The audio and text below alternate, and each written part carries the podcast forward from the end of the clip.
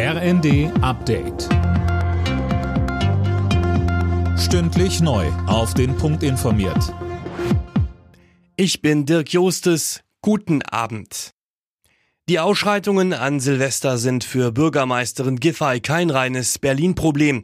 Auch in anderen Städten sei Ähnliches passiert, sagte sie. Für nächste Woche hat Giffey einen Gipfel gegen Jugendgewalt angekündigt. Dabei soll es auch um die Ursachen für die Ausschreitungen gehen und darum, was getan werden kann, dass es gar nicht erst zu solchen Situationen kommt. Giffey sagte mit den Einsatzkräften, mit den Praktikern vor Ort, mit denen, die in der Jugendsozialarbeit, in der Integrationsarbeit, in der äh, Schulsozialarbeit unterwegs sind. Und das muss eben ein Mix an Maßnahmen sein. Das US-Repräsentantenhaus hat weiter keinen Vorsitzenden. Zum vierten Mal ist der Republikaner McCarthy bei der Wahl durchgefallen. Mehrere rechtsgerichtete Parteikollegen verweigerten McCarthy die Stimme, weil sie ihn für zu gemäßigt halten.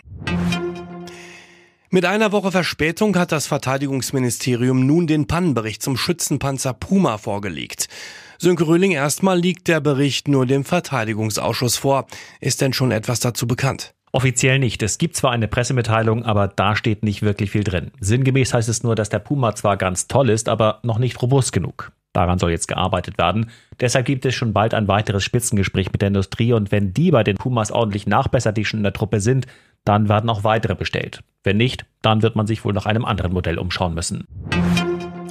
Zum Abschied des Telegramms in Deutschland haben Tausende den Dienst am letzten Tag nochmal genutzt.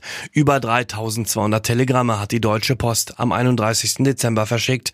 Sonst waren es pro Monat nur 200 bis 300. Bei der Vierschanzentournee hat der Pole David Kubacki das Springen in Innsbruck für sich entschieden. Zweiter wurde der Führende der Gesamtwertung, der Norweger Halvor Egner Granerüth. Bester Deutscher ist Philipp Raimund auf Rang 13. Alle Nachrichten auf rnd.de